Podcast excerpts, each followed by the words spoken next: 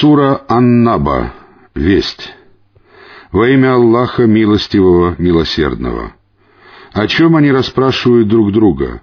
О великой вести, относительно которой они расходятся во мнениях. Но нет, они узнают. Еще раз нет, они узнают. Разве мы не сделали землю ложем, а горы колышками?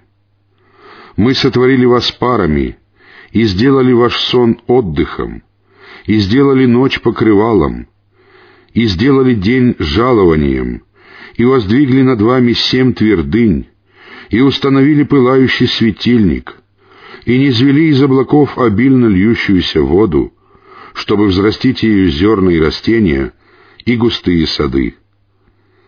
Воистину, день развлечения назначен на определенное время — тот день затрубят в рог, и вы придете толпами, и небо раскроется и станет вратами, и горы придут в движение и станут маревом. Воистину, гиена является засадой и местом возвращения для тех, кто приступает к границе дозволенного. Они пробудут там долгие годы, не вкушая ни прохлады, ни питья, а только кипяток и гной — это будет подобающим возмездием. Воистину, они не ожидали расчета и полностью отрицали наши знамения. Мы же всякую вещь подсчитали и записали.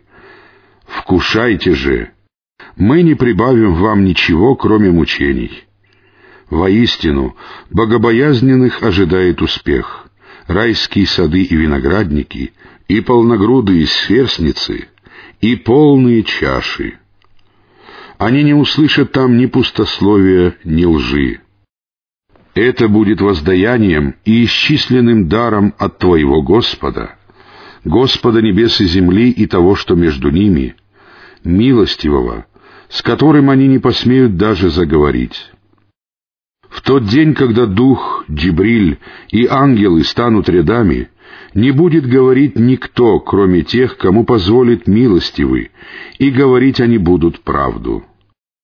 Это будет истинный день, и всякий, кто пожелает, найдет способ вернуться к своему Господу. Мы предостерегли вас от наказания близкого.